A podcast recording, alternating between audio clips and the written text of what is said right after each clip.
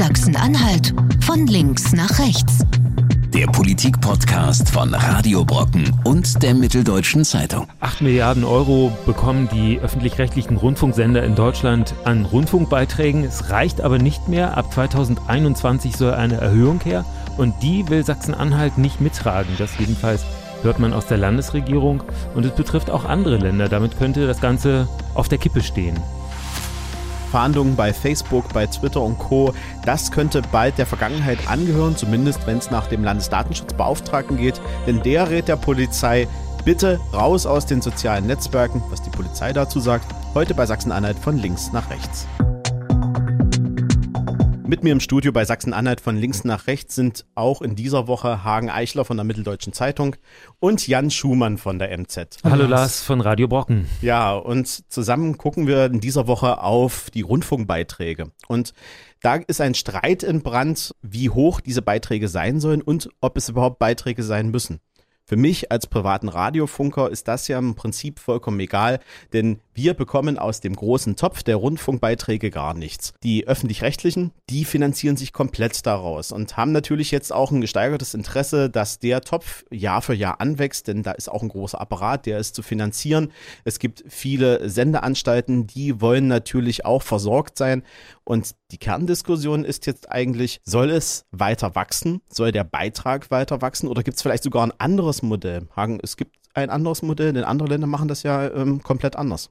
Äh, Deutschland hat einen relativ teuren öffentlich-rechtlichen Rundfunk, das ist richtig. Der wird äh, über Beiträge finanziert. Äh, ich habe am Anfang schon mal erwähnt, 8 Milliarden Euro pro Jahr ist die gewaltige Summe. Ja, ähm, der öffentlich-rechtliche Rundfunk ist europaweit unter Druck. Das ist zurzeit so. Ähm, wir haben ja verfolgt, dass gerade in Großbritannien der Premierminister ähm, äh, Johnson angekündigt hat, dass er die BBC anders finanzieren will. Wie genau das jetzt vorgesehen ist, habe ich. ein Abo-Modell, wenn ich das richtig gesehen habe. So quasi so eine Art Sky-Ticket, äh, was man sich dann im Monat dazu kaufen kann und sagen kann, ich möchte diesen und jenen Sender dazu abonnieren und den bezahle ich dann auch. Also offensichtlich Bezahlfernsehen oder bezahl möglicherweise auch Rundfunk hm. im Vergleich zur zur, zum, zum Rundum-Paket, was man einmal äh, mit einem festen Betrag finanziert. Ähm, das ist tatsächlich, wird gerade in vielen Ländern diskutiert. Ich glaube, in Norwegen, äh, in, in der Schweiz ist auch das, äh, der öffentlich-rechtliche Rundfunk schwer äh, unter Beschuss, äh, eben wegen der relativ hohen Kosten. Und äh, in Deutschland ähm, muss zum nächsten Jahr der Beitrag angehoben werden, sagen jedenfalls die Rundfunkanstalten. Die haben durchgerechnet, was sie in den nächsten Jahren ausgeben wollen, werden. Und äh, die, äh, es gibt eine, eine Einrichtung, die soll überprüfen, was das dann bedeutet für den Rundfunkbeitragszahler. Und äh, das wären dann eben, äh, ich glaube, 83 oder 86 Cent mehr als bislang, mhm. ähm, als die Leute bislang bezahlen müssen. Und äh, das wird äh, für viele Diskussionen in allen Landtagen sorgen, weil nämlich äh, jedes einzelne Bundesland zustimmen muss. Also der Staatsvertrag kann nur geändert werden, wenn alle 16 Länder Ja sagen. Und das steht auf der Kippe auch wegen Sachsen-Anhalt. Also prinzipiell finde ich es ja ganz gut, dass man überhaupt mal über die Beiträge diskutiert und dass man auch mal über die Höhe diskutiert. Denn ähm, öfter habe ich das Gefühl, wenn ich auch am Wochenende mal durch die, ähm, ich sage mal, dritten durchseppe bei den öffentlich-rechtlichen, dass ich im Grunde das gleiche Programm auf ähm, zehn verschiedene Kanäle verteilt kriege. Also alles, was immer mit Tier und Co., Zoo und Co., Affe und Co., Pferd und Co., ähm, das finde ich ja auf jedem Regionalkanal zur gleichen Sendezeit am gleichen Punkt. Ähm, ich frage mich manchmal, können die nicht einfach ein Zoo fahren und das an alle Sendeanstalten überliefern? Oder wenn wir Pressekonferenzen sehen, äh, erleben wir das ja auch ganz häufig. Dass äh, das große Gedränge startet. Bei, dann kommt der MDR Hörfunk, dann kommt MDR aktuell, dann kommt äh, Sachsen-Anhalt heute, dann kommt Sputnik vielleicht noch, Jump.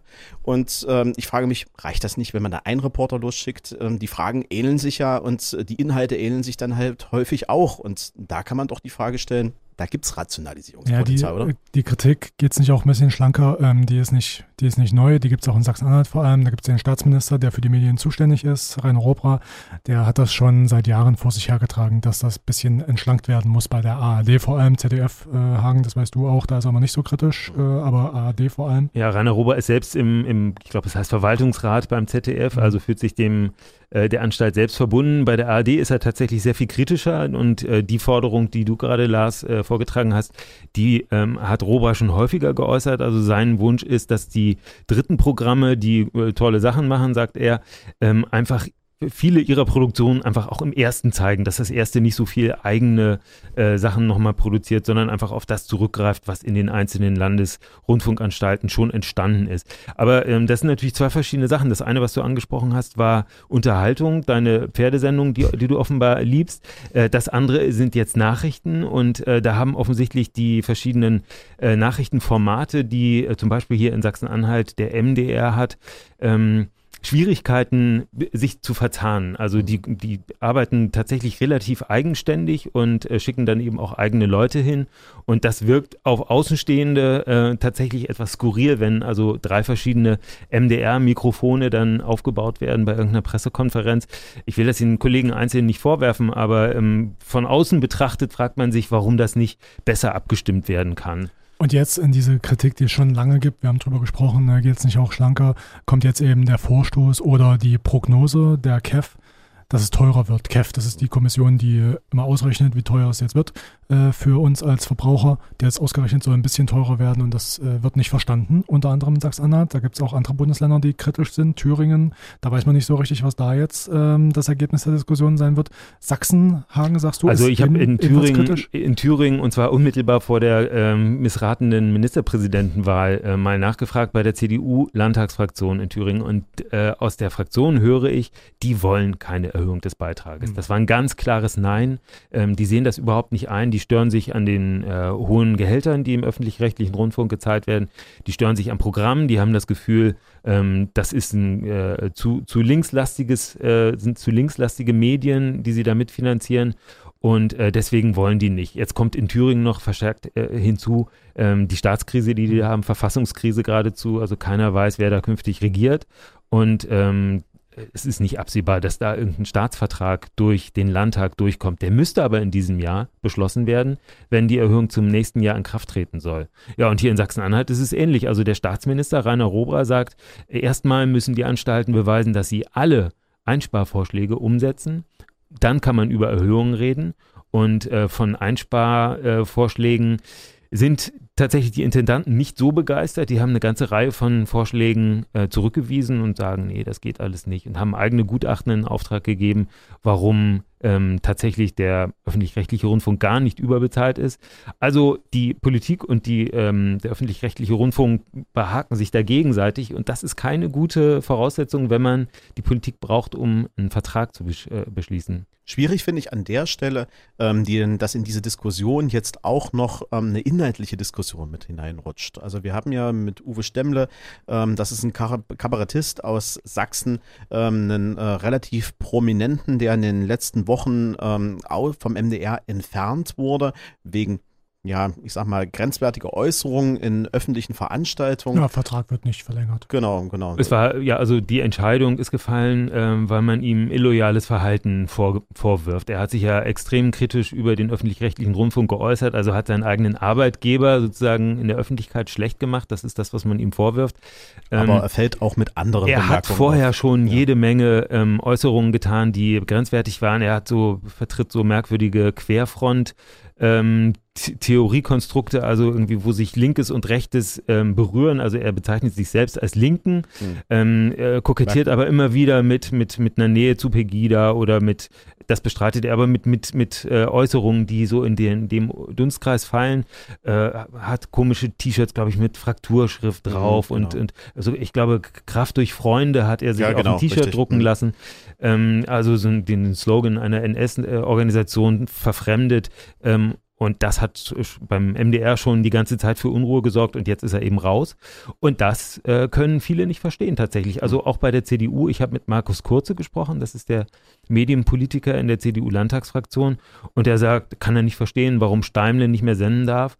Jan Böhmermann aber einen noch besseren Sendeplatz bekommen darf. Also warum der rechte Kabarettist nicht darf und der prominente linke Kabarettist äh, immer bessere Sendeplätze erhält. Also es wird nicht nur teurer, es fällt uns auch, es gefällt uns äh, grundsätzlich auch nicht, äh, was die so senden. Das mhm. vermischt sich da jetzt mhm. und das ist natürlich relativ ex explosive Mischung jetzt, äh, weil das seit Jahren, sagen wir mal ruhig, seit dem Aufkommen von Pegida ja irgendwie ein eher rechtes Thema ist, was mhm. aber mehr und mehr in den Mainstream oder in die breite Debatte äh, jetzt äh, gelangt ist, machen die öffentlich-rechtlichen Medien eigentlich noch das, was sie sollen, nämlich neutral informieren.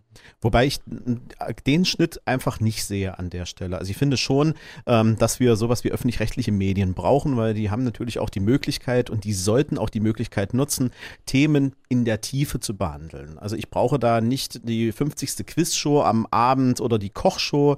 Ich kann ja manchmal nachmittags gar nicht durchschalten, ohne dass ich auf irgendeinen Koch oder jetzt mittlerweile Bares Ferraris Format komme, ähm, sondern da wäre mir lieber, wenn dann die guten, gehaltvollen Programme, die dann irgendwann 22 Uhr, 23 Uhr kommen, wenn sie die ein bisschen nach vorne ziehen, vielleicht dann auch ein bisschen Quote verlieren, ähm, dafür aber mehr auf Inhalt setzen. Und da sollte aber Politik meiner Meinung nach nicht reinreden dürfen. Da sollten diese Sender halt auch ihre Autonomie behalten. ja, aber wenn, da beißt sich das natürlich jetzt, ne? wenn du sagst, sie sollen autonom entscheiden und die entscheiden sich autonom dafür, Sachen zu bringen, die populär sind, äh, was willst du dann machen? Ne? Also die gucken auch auf, natürlich gucken die Sender auch auf ähm, Einschaltquoten, die wollen auch vorn liegen, insbesondere beim jungen Publikum das junge Publikum, das sind genau die Leute, die von den privaten Rundfunksendern natürlich ähm, als attraktiv gelten, weil man denen gut Werbung, äh, weil man in, in diesem äh, Segment gut Werbung verkaufen kann. Ja, also ähm, im Prinzip versucht der öffentlich-rechtliche Rundfunk so, ein, so, eine Art Twitter, also äh, zu sein, einerseits ähm, für Qualität zu stehen, für ein gutes, seriöses Nachrichtenprogramm, was sie eindeutig bieten, das, das haben die einfach drauf. Ähm, andererseits aber eben auch die Masse zu erreichen. Ähm, einerseits Gebühren zu bekommen, andererseits aber auf Werbeeinnahmen nicht zu verzichten. Das sieht man ja eben auch. Sie wollen ja weiterhin Werbung schalten. Und ähm, ja, es gibt etliche, die sagen, sollen sie doch das eine oder das andere machen, beides zusammen. Das passt halt nicht so. Ja, und das verstehe ich halt nicht so richtig, weil wenn ich diese Mittelausstattung habe und die Möglichkeiten habe, dann kann man ja auch viel mutiger sein. Dann kann man auch mal auf solche doch quotenreichen Formate dann ein bisschen verzichten und dann eher in die ja, experimentelle Schiene reingehen. Es gab ja zeitweise auch ähm, Sender, ähm, sowas wie äh, ZDF Neo oder ähm, in der ARD. Den gibt's äh, noch. Ja, aber nicht mehr so experimentierfreudig wie vor zehn Jahren. Also die Formate, die da passieren, mittlerweile, wenn man da reinschaltet, sieht man die 80. Wiederholung von Inspector Barnaby und äh, irgendwelche äh, Bares Ferraris Wiederholungen, aber die wirklichen Innovationen, die passieren halt mit den öffentlichen Geldern nicht mehr. Naja, wie dem auch sei. Also man sieht jetzt in England gerade, wie sich so eine Diskussion dann verselbstständigen kann, mhm. beziehungsweise weiterdrehen kann. Also es gibt einen Premierminister, der sehr kritisch eingestellt ist, erklärtermaßen dem öffentlichen Rundfunk gegenüber der BBC und der auch schon gesagt hat, es hat mir nicht gepasst, wie die ähm, den Wahlkampf begleitet haben. Und da gibt es jetzt den Vorschlag, beziehungsweise das ist schon ein bisschen mehr als ein Vorschlag, das ist im Grunde eine Forderung, das System umbauen komplett äh, und ähm, das ähm, in den freien Markt entlassen. Hm. Ja. Äh, da sieht man, was wohin das führen kann, wenn diese, diese Kritik sich verfestigt bei denen, die tatsächlich Macht haben im Land. Und die Kritik hat sich in Sachsen-Anhalt auch verfestigt. Ähm, vor kurzem im Interview mit der Zeit hat äh, Ministerpräsident Haseloff sich zu den Intendantengehältern geäußert. Ähm, er sagt, er kann es absolut nicht verstehen, äh, wenn ein Intendant ähm, doppelt so viel ungefähr verdient wie der Bundespräsident. Mhm. Ähm, also wer da auf 300.000 Euro Jahresgehalt kommt oder mehr, also Bayerischer Rundfunk kommt auf noch deutlich mehr, ähm, das findet er ungerechtfertigt und ähm, bekommt dafür auch offensichtlich viel Rückmeldung. Also er hat da ein, ein, populäres Thema. Die Leute fragen sich, warum muss das so sein? Warum, warum sind diese exorbitanten Gehälter? Und äh, damit kann man punkten. Ähm, das macht es alles äh, nicht, nicht leichter, so, ein, ähm, so eine Beitragserhöhung, so eine Gebührenerhöhung durchzubekommen. Sachsen-Anhalt und die sozialen Medien. Das ist ein Trauerspiel, das sich jetzt schon einige Monate durchzieht. Vor einiger Zeit hat sich die Staatskanzlei aus Facebook zurückgezogen und jetzt wird das Ganze auch der Polizei nahegelegt. Und die sollen nicht nur aus Facebook verschwinden, die sollen auch aus Twitter verschwinden. Und das fordert der Landesdatenschutzbeauftragte Harald von Bose. Mittlerweile stattliche 65 und eigentlich schon zwei Jahre überfällig, denn man sollte ihn ja eigentlich ersetzen, aber die Koalition, die kann sich nicht einigen. Und ist das jetzt die Quittung, die wir erhalten, weil wir einen Datenschutzbeauftragten haben, der sich mit so modernen Medien nicht auskennt? Nee, das glaube ich nicht, dass das jetzt eine persönliche Rache ist. Das ist ähm, ein gereifter Hinweis oder ein, eine gereifte Beurteilung der rechtlichen Lage jetzt bei Harald von Bose. Der hat sich das angeguckt, was geht da ab bei Facebook und bei Twitter und er sagt, da gibt es erhebliche Datenschutz. Ähm, Sorgen, die ich da habe. Ich weiß zum Beispiel bei Twitter nicht, wo die Daten im Endeffekt landen. Ähm, und jetzt ist es so, wenn du eine Seite betreibst als Behörde, zum Beispiel als Polizei, dann bist du aber auch dafür verantwortlich, so sagt das europäische Recht, äh, für das, was mit den Daten passiert ist. Du kannst das aber nicht wissen, was damit passiert, weil du ja bei Twitter nicht reingucken kannst. Und da sagt äh, Harald von Bose jetzt, äh, da müsste die Polizei konsequenterweise eigentlich austreten, wenn die nicht dafür garantieren kann, dass unsere alle Daten, äh, dass die da in sicheren Händen sind.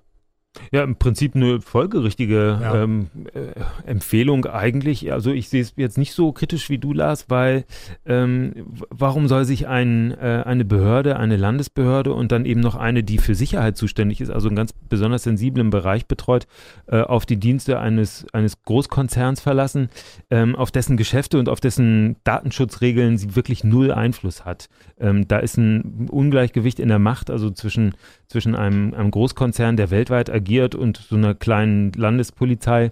Ähm, da weiß ich, wer am Ende die, den längeren Hebel hat. Und ähm, ich kann das verstehen, dass dann äh, Harald von Bose sagt, so unter diesen Bedingungen geht es nicht. Er hat ja nichts grundsätzlich gegen, äh, gegen das Nutzen von solchen, solchen Medien, nur eben das konkrete Medium, was nun leider nun mal den Standard hat, den wir alle bedienen, du und ich natürlich auch, eben Twitter.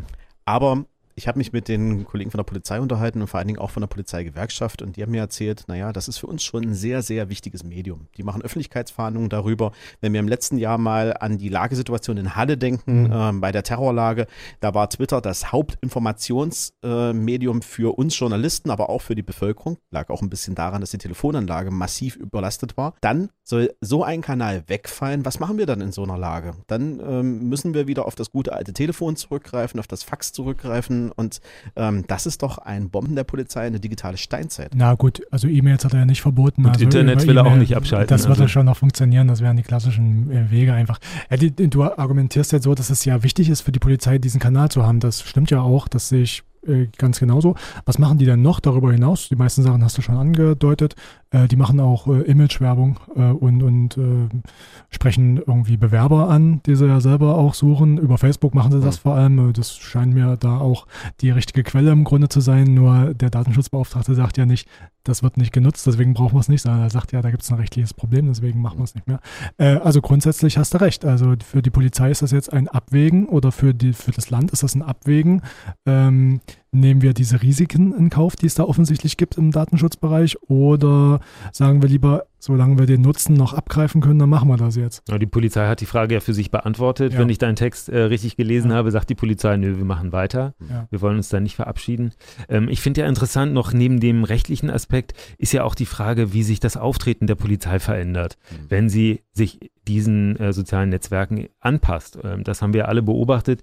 Die Polizei ähm, äh, wenn wir sie auf der Straße sehen, trägt eine Mütze und, ähm, und äh, geht gerade mit einer Pistole an der Seite, ist also eine Respektsperson und äh, bei Twitter wird sie kumpelig. Genau, da wird es sehr locker. Da wird sehr locker, da wird es ähm, ja so ein bisschen für die Jugendlichen angepasst. Ich habe im letzten Jahr äh, einen äh, Werbespot gesehen von der Polizei hier in Sachsen-Anhalt. Da wurde ein Bulli, also ein Polizeifahrzeug, extra neu gebrandet. Ähm, also sah schon ein bisschen aus, als ob man, ähm, ja, ich weiß nicht, wer das noch kennt, von MTV, Pimp My Ride. Also das Fahrzeug war an der Seite so äh, in grellen Neonfarben dann auch beklebt, ähm, dass es schon nicht wirklich zur Polizei passte. Und darum lief ein gestandener Polizist, der den äh, neuen Anwärtern dann noch zeigte, Mensch, guck mal, wir haben hier vier Reifen, das sieht auch cool aus. Und äh, hier drin ist das Funkgerät, damit können wir richtig Alarm machen. Und man so denke, naja, vielleicht ist das auch ein bisschen äh, für die Polizei ein bisschen over the top. Also die sollten ja noch einen gewissen Würde nach außen tragen. Naja, und jetzt kommt äh, hinzu, also das ist sozusagen der, der Image-Pflege-Aspekt. Jetzt kommt aber hinzu, äh, in so einem lockeren Ton äh, werden ja dann äh, früher oder später auch wirklich Einsätze kommentiert. Mhm. Das haben wir auch schon gemerkt, dass also die Polizei dann einfach ähm, das, was sie früher mal in der Pressemitteilung auf, äh, auf dem Fax verschickt hat, äh, jetzt noch verschärft über ein, ein sehr weites Bu Publikum verstreut, nämlich einfach ähm, coole Sprüche über einen bescheuerten Einbrecher, der äh, es fertiggebracht hat, da äh, in, in dem äh, eingebrochenen Haus einzuschlafen oder was weiß ich, ein Portemonnaie mit, mit Adresse hinterlässt. Wobei und ganz das wird dann, das wird dann äh, kommentiert äh, auf eine flapsige Art und Weise und äh, das ist natürlich auch eine Frage, will man das? Naja, wobei das gab es schon vorher, wenn man ganz ehrlich ist. ja, aber vorher, vorher hat das natürlich nicht diese Reichweite gehabt. Ne? Vorher ist das an ein paar Medien gegangen und die haben dann selber überlegt, ob sie das witzig finden und mhm. so weitergeleitet haben, auch irgendwie verbreitet haben in ihren Medien oder ob sie es gnädigerweise in den äh, Papierkorb haben fallen lassen. Jetzt erreicht die Polizei ihr Publikum direkt. Hm, das stimmt. Also ich kann mich auch in Pressemitteilungen erinnern, wo ähm, dann drin stand, was weiß ich, es gab einen Einbruch in der Gartenlaube, geklaut worden, äh, 22 Würstchen, ein Kasten Bier und noch äh, zwei Packungen Senf und wir suchen jetzt die Grillparty in der Umgebung. Das sind auch Pressemitteilungen, die ich noch von der Polizei kenne. Na klar, das nicht so eine Reichweite bekommen, wie es jetzt so ist. Und es ist natürlich ein Medium, was sehr viel schneller ist als die bisherigen Medien. Äh, wenn der Polizist, der diesen Kanal betreut, direkt bei einer Demo sitzt, sagen wir mal in Leipzig, und äh, er merkt, da gibt es gerade Randale. Er hat Spielst vielleicht noch. Spielst auf Konnewitz. Wir an. reden von Leipzig-Konnewitz. Mhm. Er hat vielleicht noch gar nicht alle Informationen ähm, oder die Emotionen gehen bei ihm selber hoch, weil er mhm. sieht, wie ähm, Polizisten, wie Kollegen von ihm äh, angebrüllt wurden oder auch eine Flasche abbekommen haben. Ähm, dann wird er möglicherweise anders formulieren, als wenn er das abgewogen am nächsten Tag an seinem Schreibtisch äh, in die Schreibmaschine tippt. Und äh, in Leipzig ist es so gewesen, die Polizei hat einfach voreilig ähm, Äußerungen rausgegeben, die hat Einschätzungen gegeben, die so nicht haltbar waren. Die haben geschrieben, ein Polizist nur durch Notoperationen äh, gerettet, so in dem Duktus war das ja und so war es einfach nicht. Da hat man die Macht des Mediums gespürt, das hatte dann auf einmal auch nicht bloß was mit dieser Polizei ähm, zu tun, die das verschickt hat oder mit diesem Polizeieinsatz, sondern es hatte eine politische Dimension, nämlich werden hier Demonstranten bewusst möglicherweise ähm, schlecht dargestellt im Netz und das hatte ja eine riesen Reichweite. Das stand ja in allen Zeitungen dann im Endeffekt, äh, was da getwittert worden ist.